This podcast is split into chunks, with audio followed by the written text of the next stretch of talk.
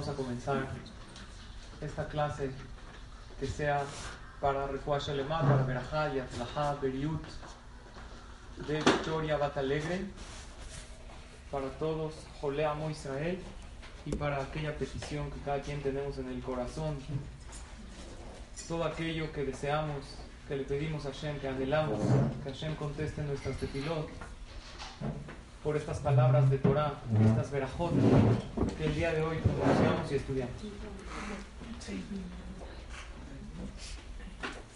Bezrat Hashem, vamos a estudiar esta clase como continuación del curso.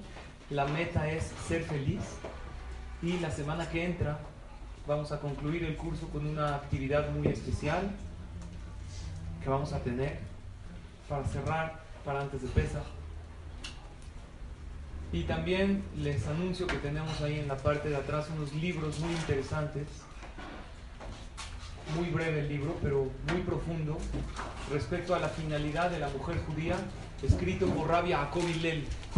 Ahorita que vienen días de Yom Tov, es bueno que la persona se espiritualice, estudie un poco de Torah. Les recomiendo mucho ese libro, que lo pueden tomar, llevárselo, vale mucho la pena leerlo, estudiarlo, analizar. Como dijimos, el tema es la meta es ser feliz y estudiamos en la clase pasada. ¿Cómo lograr esa felicidad en la vida de estar, lo que llaman los fajamín, sameach de Estar contento con esa parte que Hashem te dio. ¿Se acuerdan de la comparación al águila? Dijimos que la persona se compara a un águila. La Mishnah dice, tienes que ser ligera como el águila. En realidad el águila es pesada, no es ligera, es un ave pesada. Pero ¿qué es lo que hace ligera al águila que mencionamos? Sus alas.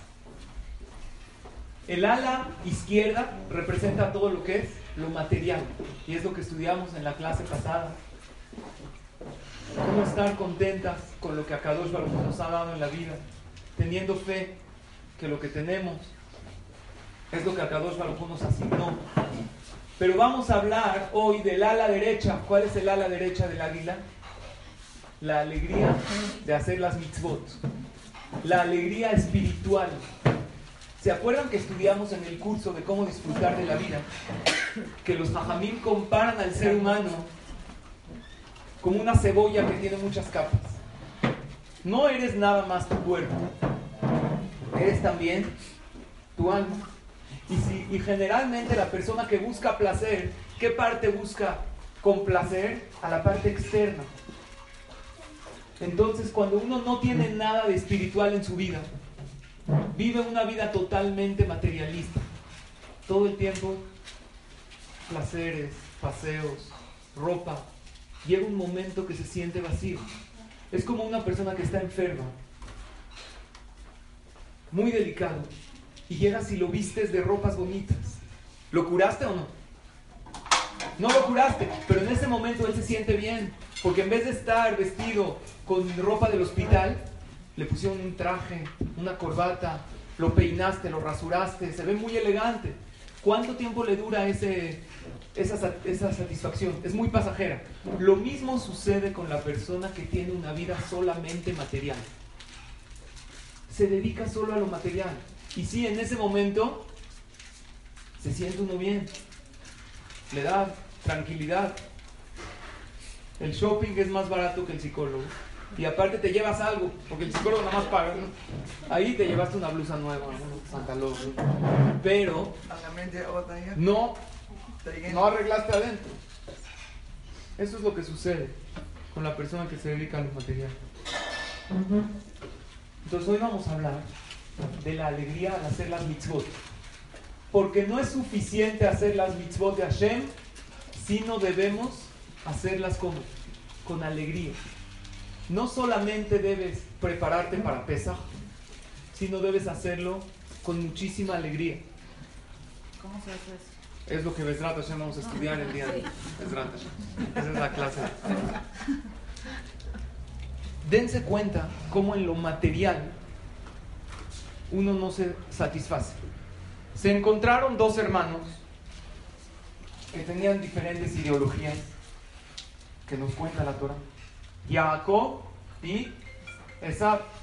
Sabemos que cuando ellos se encontraron después de muchos años, Esab le dijo una frase. Le dijo Esab a Jacob, es famoso lo que le dijo Esab, Yeshli Rab, tengo mucho en la vida. Y Jacob que le dijo a Esab, Yeshli Kol, tengo todo. ¿Cuál es la diferencia entre Jacob y Esab? Una persona que vive una vida muy materializada, nunca siente que tiene todo, siempre siente que algo le falta. Una persona que vive una vida, todos tenemos que vivir una vida material porque Hashem nos dio un cuerpo, pero balanceada y equilibrada con la parte espiritual, que es esto que estamos haciendo ahorita, una clase de Torah, decir una tefilá, hacer una mitzvah. Entonces empieza a sentir la persona en la vida que está lleno. Yeshli Kol. Tenemos el mundo material y el mundo espiritual. El mundo espiritual después de 120 años. Ahorita vivimos en un mundo donde lo que más se ve que es lo material. También hay la parte espiritual, pero no ocupa tanto lugar. El mundo material es un medio o es una finalidad. ¿Qué opinan ustedes? Todos opinamos que es un medio. Esab opinaba que es una finalidad. Viajar es una finalidad, comprar ropa es una finalidad, tener casa es una finalidad. Entonces cuando una persona siente que es una finalidad, pues nunca he llegado a mi finalidad. Pero si nosotros vemos el mundo material como un medio, cuando ya tengo ese medio, ya estoy listo para salir adelante en la vida. Hay un ejemplo maravilloso, dice a Jamí. Las escaleras de una casa. Imagínate, tienes una casa de dos pisos. Esta es una escalera para acceder al piso de arriba. ¿Son un medio o las escaleras son una finalidad? Todas entendemos que son un medio. Entonces, como son un medio, cuando ya tienes tus escaleras para acceder del primer piso al segundo piso, no vas a construir otras. ¿Por qué? Porque ya tengo manera de subir. Pero una persona que ve las escaleras como una finalidad, porque le encantan las escaleras en su casa, es una decoración así tipo de escaleras por todas partes.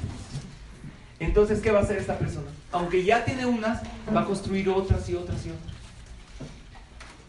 Preguntaste muy bien, ¿cómo hacemos para sentir alegría en las mitzvot? Ejercicio número uno, saber, porque lo sabemos, tal vez no lo aplicamos, que todo este mundo material es un medio para una finalidad que es el mundo espiritual.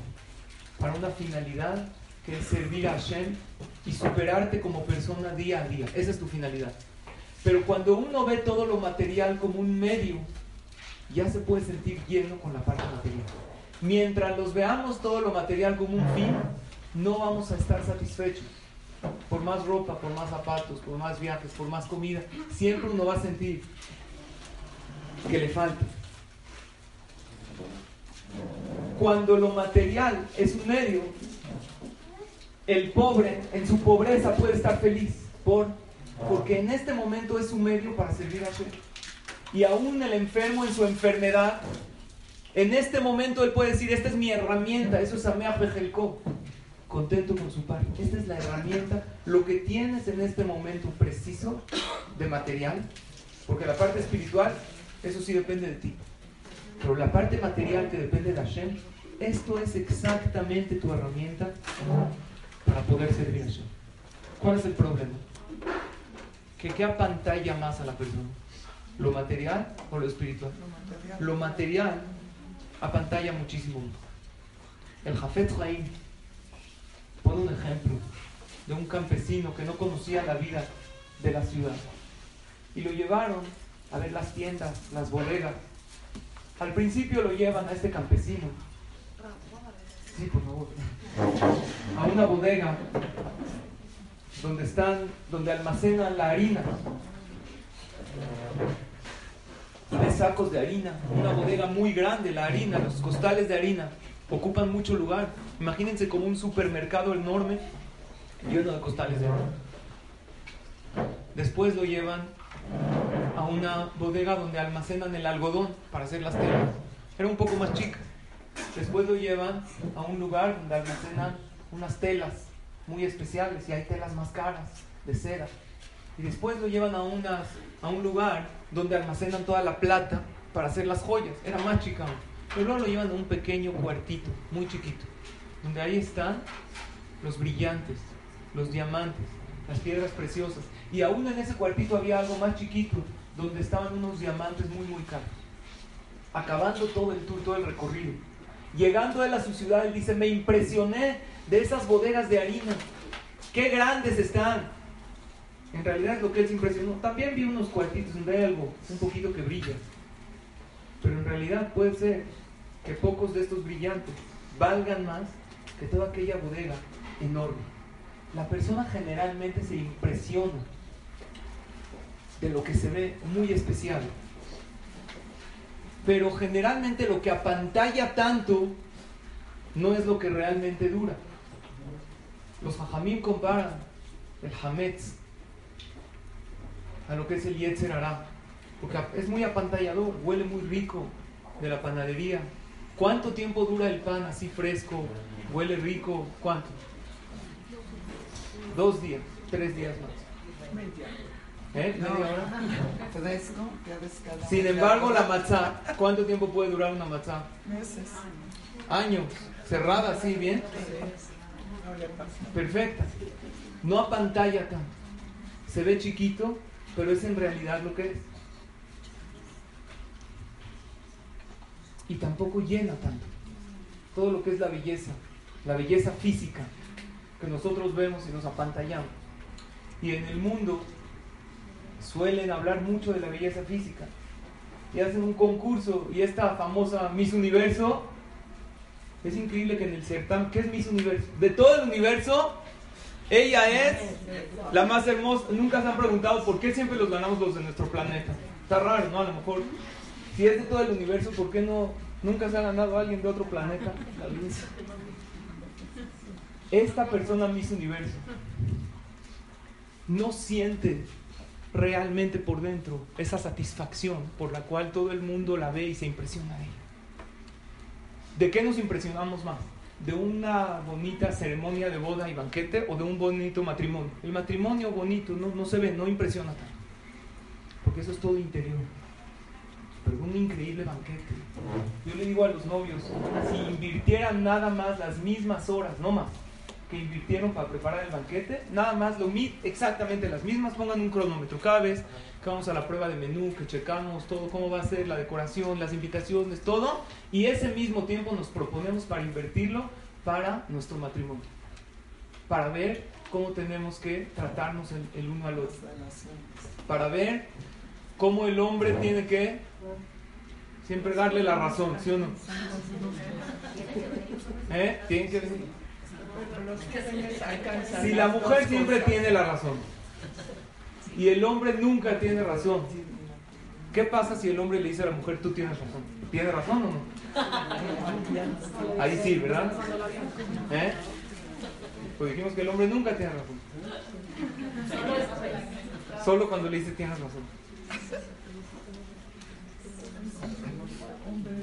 Los bienes materiales que nos impresionan demasiado finalmente se acaban. Por eso dice el Jafet Haim que una persona no nada más tiene que hacer las mitzvot, sino valorar las mitzvot.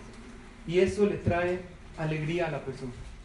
El empezar a valorar la parte del ala izquierda, que es lo que hablamos del águila en la clase pasada, es cuando la persona se siente satisfecho con lo que tiene. Pero la parte del ala derecha es sentirte muy satisfecha y muy contenta y muy especial cada vez que haces una mitzvah. ¿Qué decimos al hacer la mitzvah? Cuando tú haces una mitzvah, la mayoría de las mitzvot que tienen verajá, nada más ponte a analizar. Baruch ata Hashem Elokeinu melech haolam, Hashem kideshanu bemitzvotah, betzivanu. Hashem nos santificaste y nos ordenaste hacer esta mitzvah. La adligner shel Shabbat, o ir a la Tevilá, o ponerte filín. ¿Has analizado el significado de la palabra Asher Deshan? Que nos santificaste, que nos separaste, que nos hiciste especiales.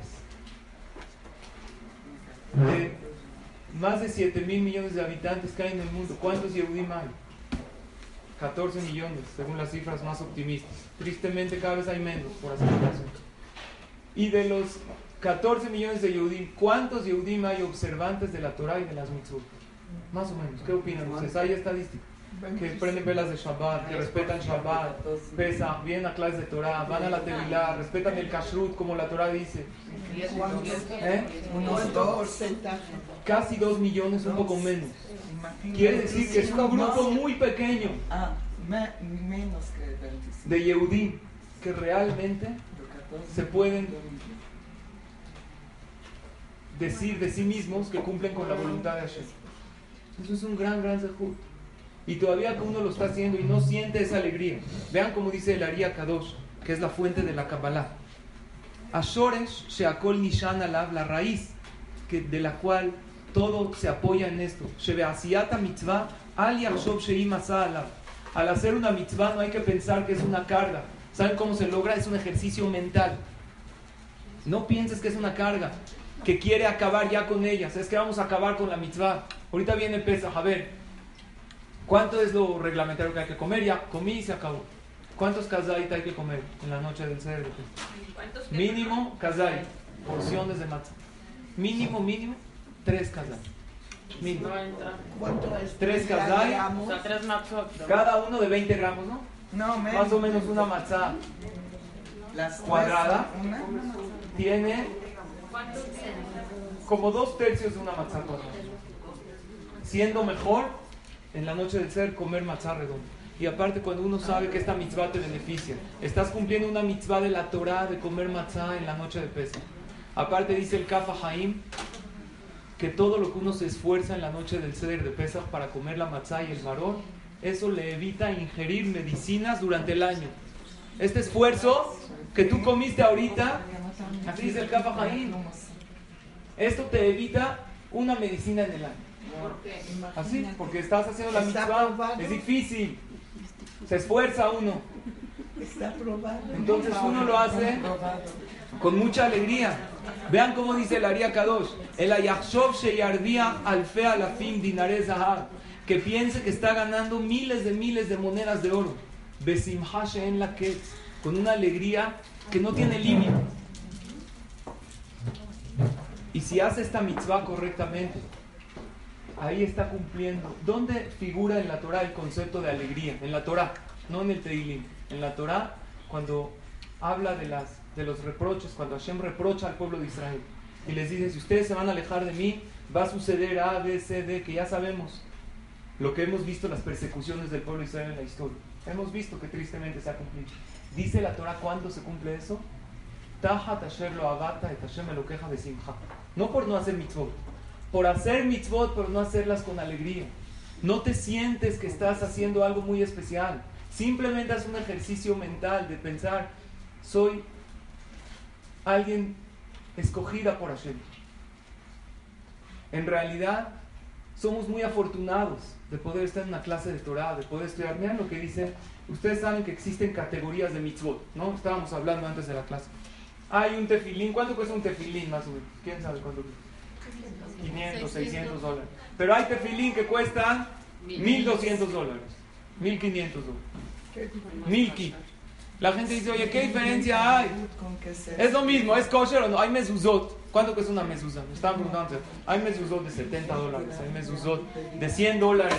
Y hay mezuzot también, 40 dólares. Tú pasas por la calle de Ben Yehuda y te ven la cara de turista y te ofrecen una mezuzá que no, tú no puedes saber nunca si es kasher o no. Porque aunque esté escrita toda completa, hay, a, a lo mejor la escribieron en Shabbat, cosa que es prohibido. Porque una mitzvah que se hace por medio de un pecado no es mitzvah.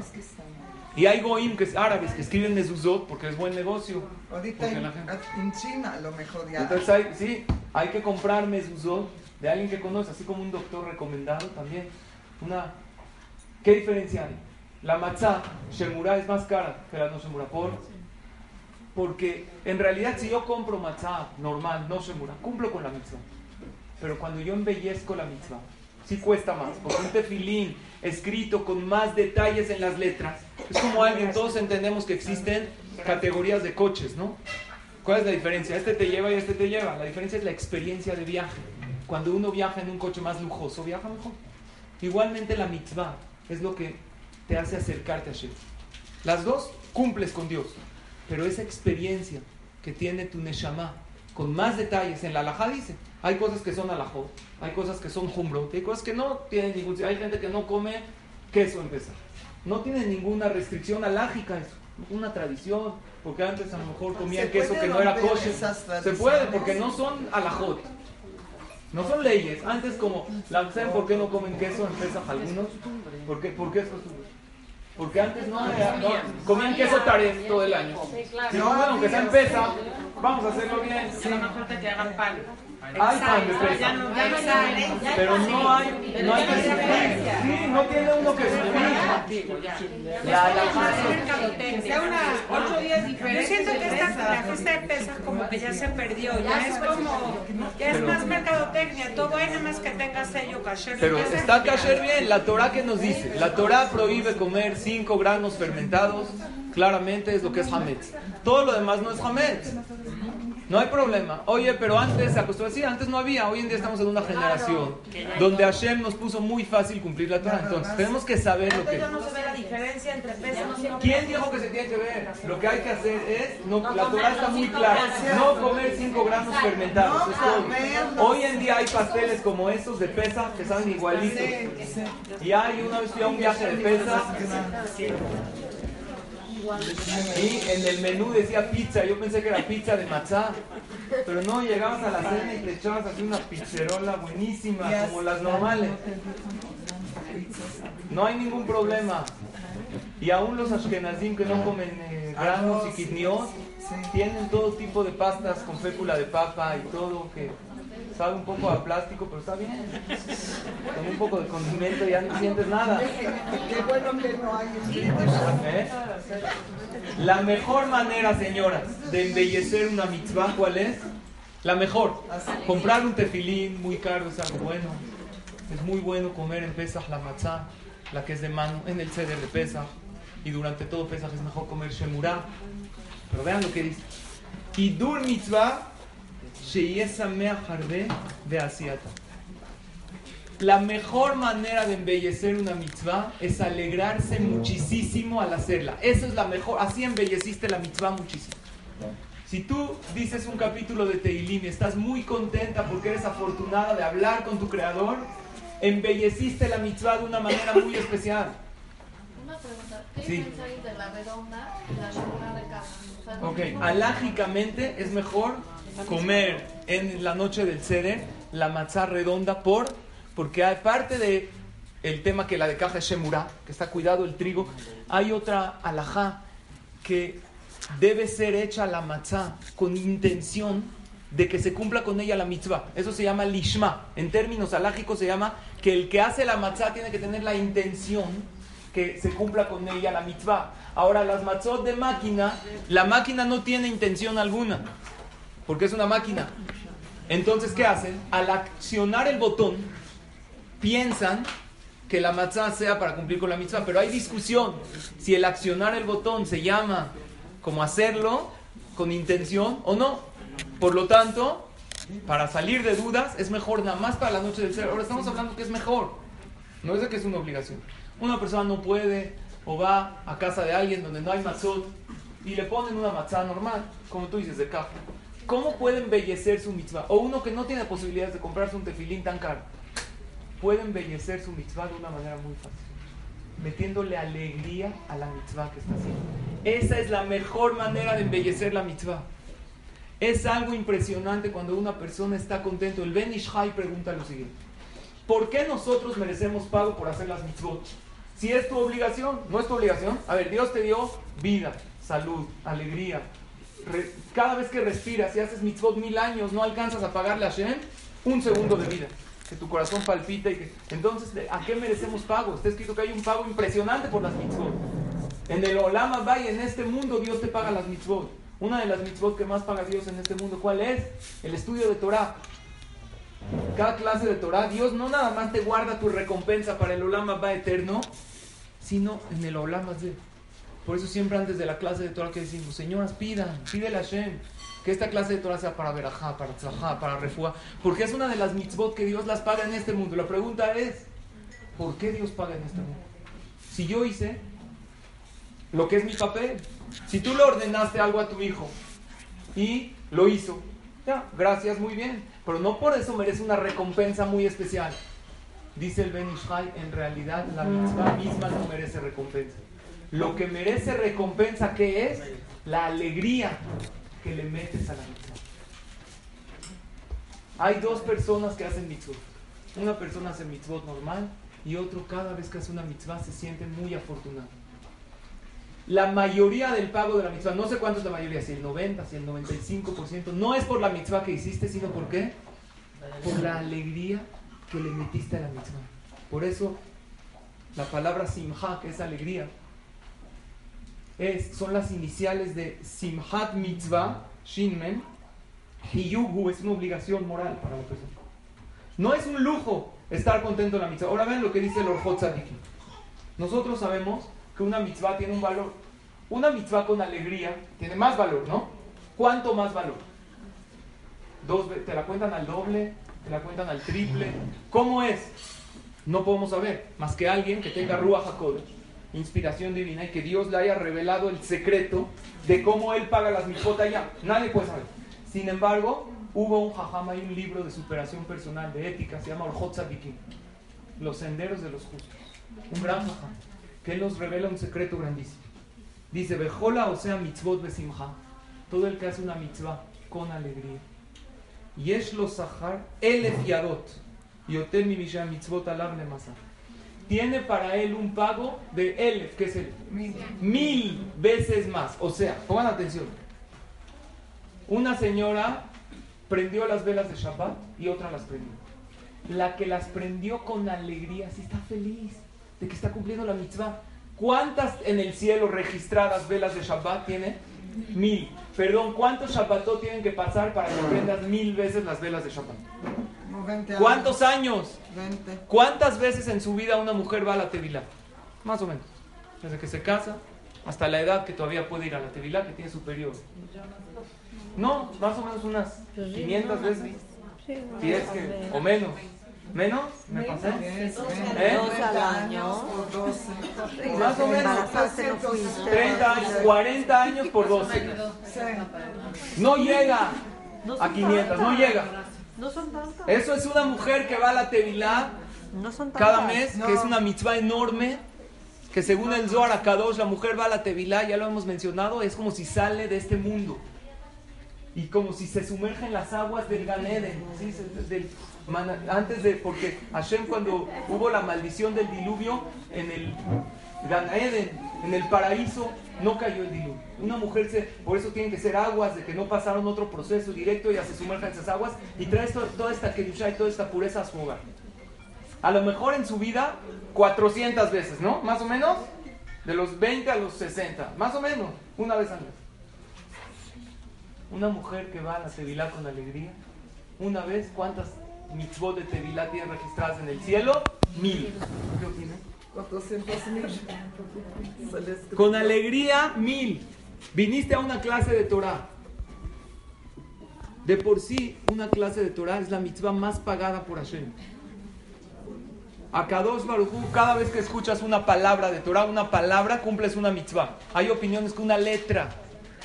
¿Cuántas palabras por minuto decimos? El Jafetz Haim hizo una cuenta. ¿Cuántas palabras decimos por minuto? ¿Qué, qué opinan? 200 palabras por minuto. Los hombres, las mujeres 300. No sé si es verdad. Mi esposa me dice, oye, las clases en los podcasts, me está muy bonito, pero habla más rápido, más rápido. No puedes así. ¿Quieren que hablemos más rápido así para avanzar más?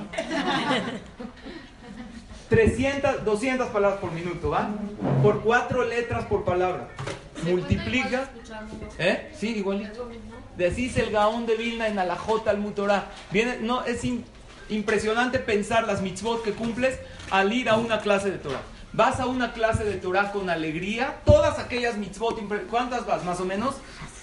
Si una persona va a dos clases de Torah a la semana, calculen unas 300 clases al año, una vez vas con mucha alegría, multiplícala por mil. Hay gente que dice gracias Dios, Baruch se concentra y de verdad siente una alegría muy especial. ¿Cuántas verajot registradas en el Shamaim? Mil. Así tal cual. Esto es una maravilla. Nada más saber este secreto hace que la persona haga las mitzvot de una manera muy diferente y muy especial. ¿Qué pasa cuando esa mitzvah se me hace pesada? La verdad, limpiar para pesa. No es fácil. Las que no nos vamos de viaje de pesa. Y tenemos que estar tallando las paredes y las cortinas. Tenemos que saber que no hay mitzvah de tallar paredes, porque la pared no es hametz y el polvo. Ya no van a salir tan seguido No hay de ni- vacaciones, entonces. tallar las persianas. La mitzvah es que no haya hametz, los cinco granos que la Torah prohíbe que están especificados. Fuera de eso, ¿no? ¿Cómo puedo hacer una mitzvah que se me hace pesada sea una mitzvah muy alegre y muy especial para mí? El Ben Ishai trae que había un gran juez en aquel entonces que se llamaba Tubia Ashofet. Este señor Tubia Ashofet era muy poderoso. Este juez era sabido que su palabra, con una palabra podía acabarle la vida a una persona. Si este juez dictaminaba que él era culpable, con que él diga cadena perpetua, podía estar esa persona toda la vida en el bote, en el botiquín. Podía estar toda la vida encerrado. Barnum. ¿Por qué? Porque a él se le ocurrió. Y si una palabra de él para bien, le podía ayudar a uno muchísimo. En una ocasión cuenta el Ben Ishai que este mismo juez faltó a la ley. Hizo una tranza, robó algo. Entonces el rey manda por el juez un grupo de soldados y policías para que lo arresten y lo metan a la cárcel, nada menos que a este juez tan poderoso, Tubia Ashofet. Entonces llega alguien y le dice, señor juez, vienen por usted una comitiva por parte del rey. Lo van a arrestar. Él se apuró, no lo pensó dos veces, agarró un poquito de cosas y se empezó a escapar. Empezó a correr, a correr, pero el problema que él tenía, este juez, era muy gordo. Así él imponía, tenía una personalidad. Estaba Blia bien establecido en la vida. Entonces no puede correr tan rápido. Se estaba escapando para que no lo alcancen aquellos que lo iban a meter a la cárcel. Y en eso llega a un río. ¿Cómo lo va a pasar? No sabe nadar. Una gordura, no, no, no se puede. Entonces en eso llega un joven que lo identifica al juez tan famoso, Tubia, el señor juez de la ciudad. Y este joven le dice, señor juez, con mucho gusto yo lo paso. Este río. El juez le dice, yo tan gordo y tú tan flaquito, te, te va a caer, me vas a tirar la mitad, no se preocupe, yo puedo. Y lo sube en sus hombros y este joven empieza a caminar por adentro del río y el agua empieza a subir y le empieza a llegar hasta acá y tuve a Shofet montado y ahí va caminando el chavo pensando, ya, ya, ya la hice en la vida. Si le hice un favor a Tubia Shofet, lo que yo quiero en la vida, cualquier contacto, cualquier trabajo, era el hombre más poderoso, abajo del río. Al faltar dos metros para llegar a la orilla, le dice Tubia a al joven, le dice, la verdad, joven, gracias por salvarme la vida, pensé que no me ibas a aguantar. El día que yo regrese otra vez a mi cargo, te voy a, voy a hacer algo por ti. el joven voltea y dice, ¿cómo el día que regrese? Usted ya no es... No, fíjate que ahorita me están persiguiendo para encarcelarme. Tengo una, un- una orden de aprehensión. En ese momento el joven, antes de faltar un metro, lo tira. Este señor Tubia, sufre todo gordo, se empapa todo, con trabajo sale, todo enlodado. Y emprende su camino. No nos importa qué pasó con él, porque el Ben Ishai no lo cuenta.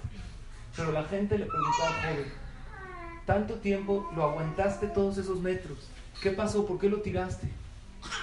Dijo, créanme lo que yo no lo tiré. En el momento que yo estaba pensando que le estaba haciendo un bien a una persona tan poderosa, que el bien que estoy haciendo me va a beneficiar para toda mi vida, ni siquiera me pesaba.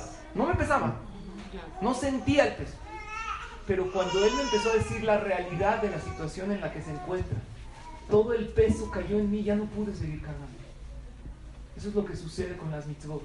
Si realmente nosotros tenemos una idea que al hacer las mitzvot le estamos haciendo un favor a Dios y que nosotros no ganamos nada y no nos beneficiamos de ello, como mucha gente que a veces dice o piensa, conste, Dios, yo ya vine al templo, ya esto, ahora te toca. Con Dios no hay conste, no hay ca- cantarle a Dios nada. El único beneficiado de tu religión eres tú. Nadie más se beneficia. Y el único perjudicado al dejar de cumplir las mitzvot de Hashem es uno mismo. A Dios no, ni le damos ni le quitamos. Cuando la persona analiza, hay dos niños cargando una caja muy pesada. Uno está feliz y otro está triste, ya no puede. ¿Cuál es la diferencia? El que está feliz está cargando una caja llena de regalos que le acaban de dar en su bar mitzvah, está saliendo del banquete. Y el niño que está triste, ¿saben quién es? El mismo del salón ahí, el que trabaja y por una propinita le dan y de hecho llega a su casa y hasta su mamá se la quita para usarla para él. Porque piensa que está trabajando para alguien más.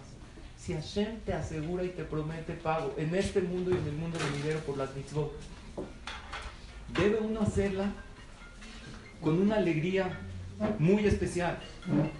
Dice el Saba Mikelem lo siguiente, una de las frases más increíbles de todo este curso que hemos estudiado, quiero que se lleven esta frase. ¿Qué significa? El valor de la alegría depende del, del valor de lo que recibes. Si tú valoras algo, en el momento que lo recibes, estás contento. ¿Están de acuerdo? El que valora comida, en el momento que recibe está contento.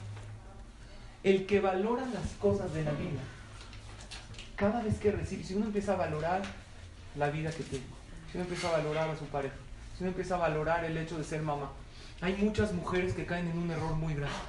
No valoran el ser esposas, porque su rol de mujer lo toman como algo muy bajo.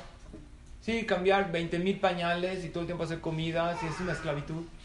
Pero si tú analizas que es, y hay otro error muy común en las mujeres, que se empeñan más en ser, ¿en qué se empeña más una mujer generalmente? La verdad, digan la verdad, sean netas, la verdad. En ser mejor mamá o en ser mejor esposa.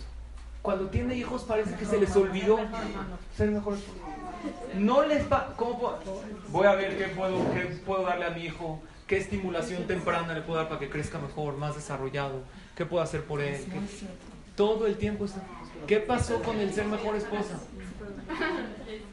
Antes existe una categoría de eslabones en la vida. Antes de casarse tiene uno que empeñarse a ser mejor persona. No pienses ahorita en esposa. Ser mejor persona, arreglar tus cualidades, superarte día con día. Una persona se casa, tiene que ser el mejor esposo. cónyuge posible. Mejor esposo, mejor esposa. ¿Tienes hijos? Al ser mejor esposa, automáticamente eres mejor mamá.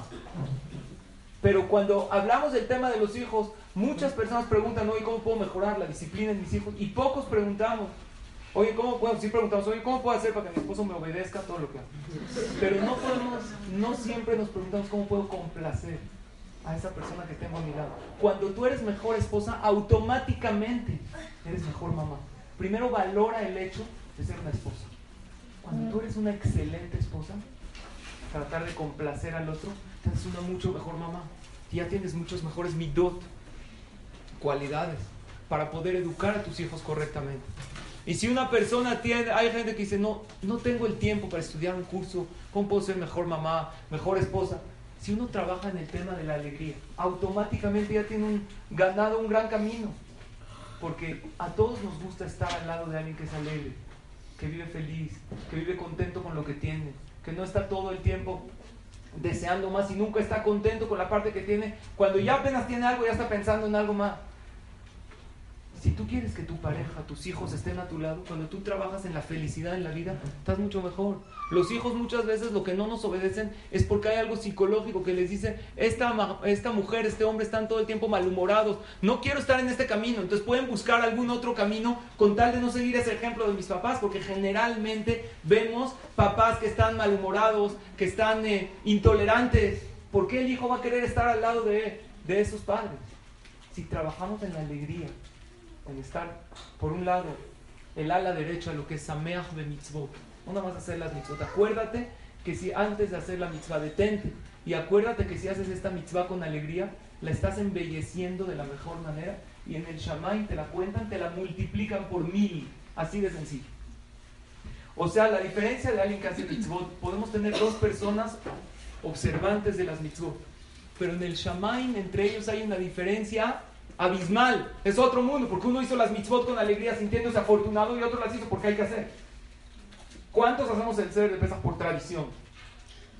Ya, la tradición no trae alegría, pero si sé que estoy haciendo una experiencia espiritual, eso me trae alegría. Y por otro lado, la parte de Sameach Bejelko. ¿Cómo puedo ser Sameach Bejelko? Contento con mi parte material, sabiendo que en este momento, en la situación en la que me encuentro hoy materialmente y emocionalmente, hoy, esta es mi herramienta, porque esto es nada más un medio, no es una finalidad. Y cuando tú lo tomas como un medio, entonces este es mi medio, esta es mi herramienta. El dinero que tengo hoy es mi herramienta. La alegría, Hashem te está probando. Todo lo que sucede en la vida son pruebas. Como dice en la Torah, lo que Lo único que quiere Dios es probarte. Y la prueba, ¿cómo se prueba a una buena mamá? Con un hijo difícil. ¿Y cómo se prueba a un buen esposo? Con una esposa difícil, porque con una esposa buena y toda te complace. Ahí hasta yo soy bueno. Pero una persona que tiene una. Esta, Hashem quiere probarte con esta pareja, con este hijo, en esta situación en la que te encuentras. Y así de verdad uno puede pararse en la mañana y decir una verajá maravillosa de las Birkota Shaha, que entre paréntesis, una de las cosas que te traen alegría en la vida, dice el libro Shearim Batfila de Rapinkus, que está comprobado que el que dice el Modeani en la mañana, con mucha alegría, de verdad agradecerle a Hashem, toma 12 segundos en decir, palabra por palabra, Modeani, va a tener éxito en todo el día, va a estar contento.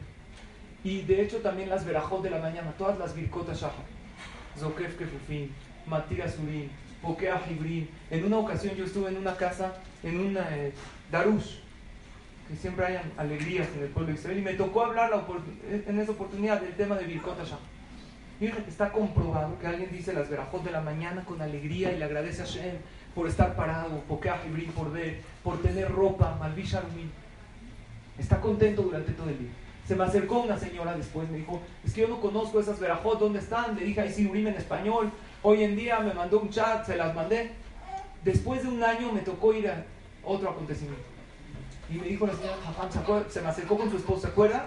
¿De qué? No, la verdad no tengo, no me acuerdo. Dijo, sí, que usted habló hace un año del tema de decir las verajot de la mañana con cabaná. Una persona no observa. Me propuse a decirlas con cabaná, estoy contenta durante todo el día. Me las he llevado de viaje, estas hojas conmigo. Hasta su esposo, que tampoco no observante, le dice en la mañana, es que ya dilas, ya, o sea, para que no. Di tus verajot, ya quiero verte. Si no, no.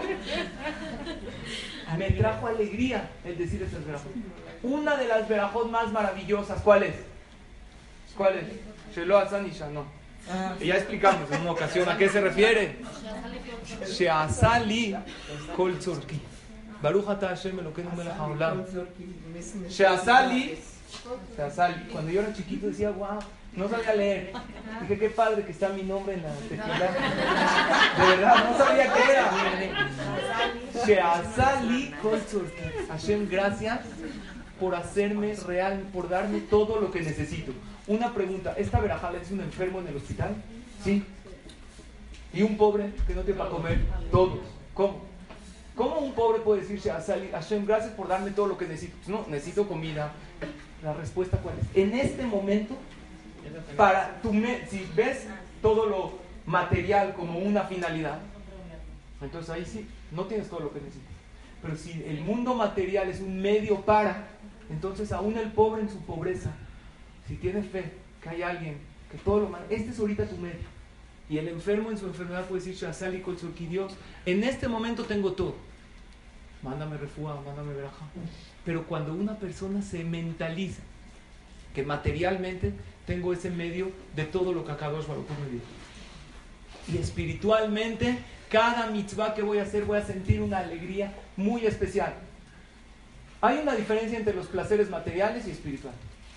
Los placeres materiales, mientras más los pruebas, menos placer te dan. Cada vez uno necesita más. ¿Estamos de acuerdo?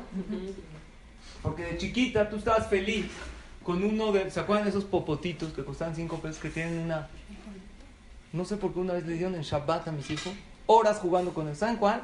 Un popote con una bolita de unicel que está soplando ahí, está buenísimo. ¿Cuánto tiempo podías jugar con ese? Mucho tiempo. Después crece uno y le gusta algo más. Pero cada vez que uno prueba algo material, se llena menos y necesita más. Los placeres espirituales es al revés. Al principio no saben tanto. La primera vez que empiezas a respetar Shabbat, no hagas. Y prende velas de Shabbat. ¿Qué es eso? Una clase de Torah. Oh, voy. Pero es un placer que mientras más la persona lo va probando, más crece ese placer y más te llena. Es al revés. Ahora la pregunta es la siguiente. Nosotros, nuestras mitzvot, ¿lo tomamos como una experiencia material o espiritual? ¿Cómo podemos saber? ¿Cómo, ¿Cuándo sientes más emoción al comer la matzah? ¿La primera noche? Ah, qué padre matzah, ¿no? ¿O la última de pesa? La primera. Hasta cuando vas ahorita a la venta de la comunidad, así le abres tantito la pruebas matzah. ¿No? ¿Qué haces? No, así, quiero ver si está buena. ¿Qué, qué? se le antojó? No quiero ver si está la, el último día de pesa, ya está uno Ya, por favor, ya no. pensando en el pan. ¿Por qué? ¿Cuándo estás más emocionada? ¿Cuando prendes la primera vela de Hanukkah la primera noche? ¿O la última noche cuando prendes las ocho? Las otras. Generalmente la primera, Hanukkah, uno esperando, prepara. Ya a las ocho, las es que apréndelas y vámonos. Hay una discusión de Bechamay y Betilel cómo se prenden las velas de Hanukkah. Bechamay, es un jajam de la Gemara, dice que hay que prender el primer día ocho velas, el segundo día siete, seis, cinco, hasta que el último día. Y Lel, Betilel dice no, como es la laja, así queda la laja. Primero uno, luego el otro. ¿En qué están discutiendo? Una de las explicaciones es, Beti, Bechamay dice, pues es la realidad de la persona. La realidad es que al principio uno se emociona mucho. Pues prende todo. Luego la emoción va bajando. Betilel dice, es verdad que es la realidad, pero debe uno de hacer a lo que aspira. Que cada vez que hagas la mitzvah sientas más todavía. Entonces, el primer día uno, porque todavía no le agarro a la experiencia de la mitzvah. Y después tiene que ir creciendo y creciendo y creciendo. Cuando alguien tiene un placer propio, lo disfruta. Pero cuando es un placer de su compañero, al principio te emociona. Y luego. Y luego ya, Rap Dessler pone un ejemplo. Había una vez dos vecinos. A uno se le ocurrió comprar un billete de lotería. Compra el billete de lotería. No pensó que iba a ganar. Al otro día ve el periódico. El ganador ve el boleto. dice, "Ahí está el mío. Lo compraron una vez, lo vuelve a ver el boleto, el periódico. Es de él. No lo puede creer. ¿Qué posibilidad hay de ganarle la lotería? Es impresionante. Va con el vecino, le toca la puerta, ¿qué crees? Me gané 100 mil dólares, wow, qué increíble. Vamos a sacar una botella de vino, vamos a brindar. El otro, ¿cómo? Yo pongo la botella, dice el vecino, está feliz. Ya tengo un vecino que tiene 100 mil dólares, vale la pena ser su amigo. No sé, por cualquier cosa. Pasa un tiempo en que se gana los 100 mil, dice, pues ya que estoy de suerte, voy a volver a comprar otra vez lotería. La vuelve a comprar. Al otro día checa en el periódico. Se ganó 90 mil. Menos, pero también son buenos. Va con el vecino. ¿Qué crees? Me gané 90 mil esta vez. El vecino ya no saca la botella de vino. Él la, lo invita. Está contento. La tercera vez vuelve a comprar. Se la vuelve a ganar. 80. Le va a dar cachetada. Está feliz. Va con su vecino. ¿Qué crees? Me gané 80. Esta vez. Ah, muy bien. Felicidades. La cuarta vez, ¿qué- ¿cuánto se ganó? 70. Aunque las cantidades van bajando, él está feliz. Es que es ganarse la lotería cuatro veces seguidas. Es algo inédito. Nunca sucedió en la vida. Entonces él va y le dice a su vecino, ¿qué crees? Estoy ocupado, vete al rato hablamos ya. ¿Por qué? Porque él no se la ganó, es el otro. Cuando mi amiga casa a su primera hija, estoy feliz. Casa a su segunda hija, también estoy contento. No igual. Pero una persona, cuando casa a sus hijos, cada vez, o cuando tiene hijos, cada vez siente una experiencia increíble. ¿Por qué? Porque es su experiencia. Las mitzvot, si tú sientes que es para el otro, que es para mi alma, mi alma, tengo una parte espiritual en mi vida, entonces la experiencia de la mitzvah va bajando. Al principio disfrutas la mitzvah, luego ya dejas de disfrutarla, luego ya se hace algo monótono y en aquello que muchos caemos, la monotonía de la vida. Pero cuando siento que es mío, aunque la haga, hay mucha gente que pregunta, ¿cómo rezar tantas veces? No te, ya, te. Y la- en la misma tefila. Perdón, no comemos tres veces al día y lo disfrutamos muy bien. ¿Por qué? Como algo diferente. Las mujeres tienen algo de eso de cambiarle a la comida. Yo la verdad eso nunca entiendo. eh, la-. Si hay una, yo siempre le digo a mi esposa, si hay una comida rica, me la puedes hacer siempre. ¿no? Tres veces No, al hay que día, cambiar. diario. Tres veces al día no, pero si está rico. De repente llegan con recetas exóticas de pollo, con una jícama y una naranja. No, para cambiar. Si es un placer de uno, lo disfrutan. Pues, ¿Qué hay que hacer para no caer en la monotonía de las mitzvot? Saber que es para mí. Es mi Para alma. vivir. Yo me beneficio. No estoy cargando algo pesado. Estoy cargando mis propios regalos. Es algo que me estoy yo beneficiando. Hay un pasuk maravilloso que dice: Semach zebulun betzeteja, beisahar beoaleja. Alégrate Zebulun. Ah, Eran dos hermanos. ¿A qué se dedicaba Zebulun? ¿Quién sabe? ¿A qué se dedicaba? ¿A qué? Al comercio. ¿En qué? Tenía barcos. Al comercio marítimo. Trasladaba mercancía. Iba a lugares a vender. Te alegrarás, Zebulun, cuando salgas. De Isahar de Oaleja. ¿Isahar a qué se dedicaba? A estudiar Torah. ¿Isahar dónde se alegra? De Oaleja. Dentro de su. En donde él está. Hay gente que su alegría depende de cosas externas, de lo que sucede. Esa es la diferencia entre ser feliz y estar feliz. Ser no depende de las situaciones, depende de una personalidad que uno tiene, de ver lo positivo en la vida, de alegrar siempre al compañero, de agradecerle a Hashem constantemente. Estar depende de las situaciones en las que uno vive. Zebulún, por ser que se dedicaba al comercio, su alegría verdadera era cuando, si vendió, Betzeteja, cuando sale, a ver cómo me fue allá. Pero Isahar, como era una persona espiritual, él constantemente se alegraba. ¿Cómo puede uno estar contento también en momentos difíciles? Porque si tu finalidad en la vida es superarte, entonces tú te puedes superar con hijos difíciles. Entonces tienes que estar contento, porque si te tocó este hijo difícil para superarte y te superas y logras no enojarte, y lo- entonces ya me superé. Tengo una finalidad muy clara en la vida que es una palabra, superación, es todo. Me puedo superar en cualquier situación, pero si mi finalidad en la vida es recibir honor de los demás, tener muchas cosas materiales, entonces no siempre voy a estar contento, más que cuando sucedan ciertas situaciones. Entonces reducimos la alegría de vivir a situaciones muy breves en la vida. De por sí es breve la vida que Akadosh Baruj Hu nos da. Hashem nos da a todos larga vida, pero en realidad es que cuando la vida de la persona es muy larga, la persona se distrae de su finalidad. Anteriormente, ¿cuánto vivía la gente? 800. Antes del diluvio, casi mil años vivió. Después del diluvio, Akadosh Baruj acortó la vida de la persona 120 años. Y aún así vivieron más todavía. Cuando uno tiene una vida muy prolongada, suele olvidarse de su finalidad. Pero cuando Hashem nos da algunas décadas de vida, que es la realidad de hoy en día, cuando uno ya pasó, ya tiene 30, 40 años, ¿qué piensa? Oye, unas décadas más y ya. Ya le voy a entregar mi alma a mi creador. Y se pregunta uno si realmente está en el camino y en la tangente que Akadosh Baruj fijó para él. Cuando tengo una sola finalidad, que es superación personal, puede uno ser como Isahar, Semach, Zebulun, Betzeteja, Zebulun se alegra allá, de Isahar, Beoaleja. Isahar, adentro. Por eso dice el rey Salomón, Haham Lev y Kach mitzvot. El que es Lev, el que es en realidad inteligente, agarra todo el tiempo mitzvot porque sabe que las está haciendo totalmente por su propio beneficio.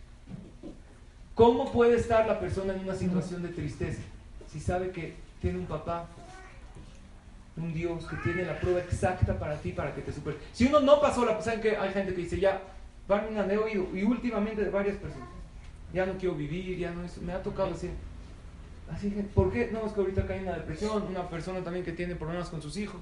Si uno no pasa esta prueba, cada lo tiene que volver a mandar hasta que la pase. Tu prueba ahorita es pasar con un hijo difícil, con una situación económica difícil, con una pareja así. Pásala y van a venir momentos después Akadosh Baruj Hu no todo el tiempo prueba a la persona, todo el tiempo prueba. Después te manda una prueba fácil, luego una prueba con también la alegría y el viaje y la abundancia también es una prueba. A ver si la persona se olvida del Creador, ¿no? Pero cuando uno sabe que esa es la prueba exacta, se siente uno contento.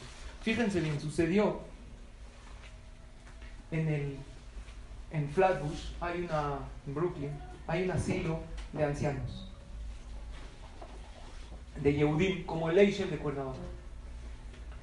Entonces ahí los que eh, llevan a sus padres, a sus abuelos ahí, les hacen firmar al asilo de ancianos, que ellos tienen el poder, porque si Barminan al anciano le pasa algo y hay que enterrarlo, Barminan, hay que hacer cosas, hay que tener el poder.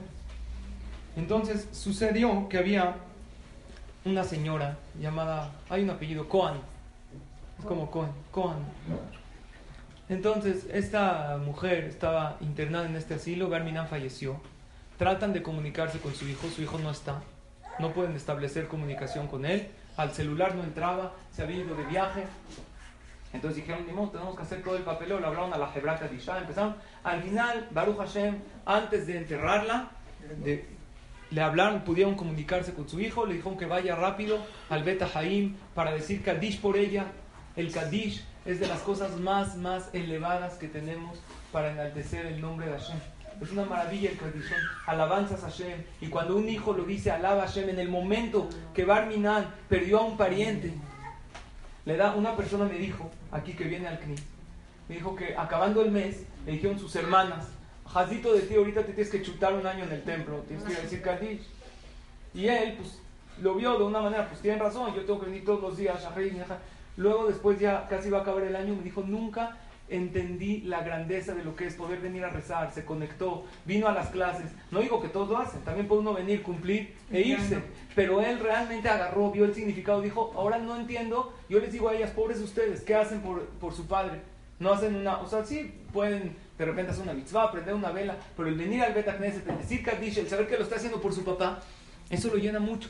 Entonces esta señora Coan la llevan, llega el hijo al Bet Haim, dice Kaddish por ella, y Baruch Hashem tuvo el zehut, la mujer, que su hijo dijo Kaddish.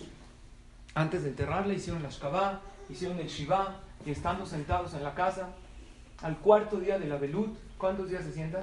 Siete días. Al cuarto día de la Belut, suena el teléfono en la casa, atiende la muchacha, y dice la, la señora, le dice, sí, por favor, ¿me puede pasar a mi hijo? La- ¿Cómo? Cuelga, ya, me está fascinando. Le pasa a su hijo, vuelve a sonar, dice la muchacha, yo no contesto, contesta tú. Suena el teléfono, y dice, a ver, le habla. Escucha el hijo, hola hijo, mamá. No, no podía hablar, pa, se puso blanco, se desmayó. ¿Cómo? Ya, lo reaniman esto, vuelve a sonar, vuelve a sonar, habla con su ¿Qué pasa, hijo? ¿Por qué? Ma, ¿dónde está? No, yo estoy aquí, muy bien. Hijo, ¿qué pasa? ¿Por qué no has venido a verme, ma? ¿Cómo no? Pues estuvimos hace unos días. No, hijo, ya, de verdad estoy hablando en serio. Ma, dime la verdad. ¿Tienen allá teléfonos todo? Sí, claro, aquí hay teléfono. De repente nos dejan hacer una que otra llamada. Wow, ma. De verdad no sabía. ¿Y qué más hay allá? No, pues aquí estamos en el asilo, todo hay eh, actividad. A ver, ma, no estoy entendiendo. ¿De qué, ¿De qué hablas tú? ¿Entendió el? Que su mamá. Ahí estaba todavía en el asilo. No lo podía creer. ¿Qué pasó? La secretaria. Había otra señora que se llama Kogan. Es otro apellido también, muy común en nosotros. Se equivocó, le hablaron, le dijo, comunícate con el señor Kohan, Kogan, y ella se comunicó con el señor Kohan, lo vio. Dijo, ¿cómo puede ser? A ver, mamá, voy a verte. La fue a ver al hospital, la toque, sí. Está viva, está perfecta. Hablan al hospital y ven el error que hicieron. Ahora hay que avisarle al hijo, a los familiares de la señora Hijo. que, que Que falleció. ya, que ya le hicieron, que ya le enterraron. Pero así no le dijeron al hijo, ya están a la mitad del chival. Ah, sí, ya. A lo mejor el hijo. No tiene familia. Le hablan efectivamente al hijo que su mamá falleció. Y le dijo, le hablamos de aquí de la zona. No quiero saber nada de esa vieja. Escúchame. Lo que pasa es que su mamá falleció. Sí, a mí no me importa nada de ella. Y yo no la voy a ir a enterrar. Y yo. ¿Qué pasó? Lo que sucedió fue que esa Necesitaba el señora vivió en el tiempo de la Shoah. Y Baruch Hashem se salvó de milagro. Y siempre hablaba a su hijo, dejó toda la religión, toda la Torah. Pero le decía, ¿cómo puede ser que Dios permitió que tantos millones de Yehudim hayan muerto así de una manera tan cruel? Ella le decía, yo sé que todo lo que hace Dios es para mí. Sí, yo no creo en esas cosas. Le dijo, hijo, todas las almas tienen un lugar especial en el Shamay. Y Hashem sabe cada alma para qué viene al mundo. No, nada. Y tú sigues con tus tonterías. Él siempre, la mamá le había dicho al hijo que ella quiere un entierro bien, que le digan Kadish. Que el hijo dijo, no, yo no creo en esas cosas. La vamos a Barminan a cremar. La van, ya. Triste, us- lo ven muy lejos. Hubo un caso en México, señor. De unos hijos que querían cremar a su padre. Ah, mira, está escrito en el Zohar que el alma no tiene descanso hasta que el cuerpo no se entierra. porque Porque el cuerpo y el alma estuvieron juntos. Y cada quien fue creado para una finalidad. Dice el rey Salomón, el cuerpo regresa a su origen, que es la tierra. Y el alma a su origen, que es el cielo. Desde que el cuerpo, cuando el cuerpo no regresa a su origen, el alma tampoco regresa al cielo. Pero vemos cómo en la vida hay un padre y hay un paso que dice Retzon Yatse. Cuando tú realmente quieres algo, Dios se preocupa para que eso se haga. Y más cuando tú quieres algo espiritual. Escuchen esto, señoras, para concluir. Cuando una persona quiere algo material, no tiene asegurado el éxito. Que todo el que va a trabajar tiene asegurado que va a ganar dinero. Y si gana dinero, tiene asegurado que lo va a usar para bien. ¿Cuánta gente ganó dinero y lo usó cosas?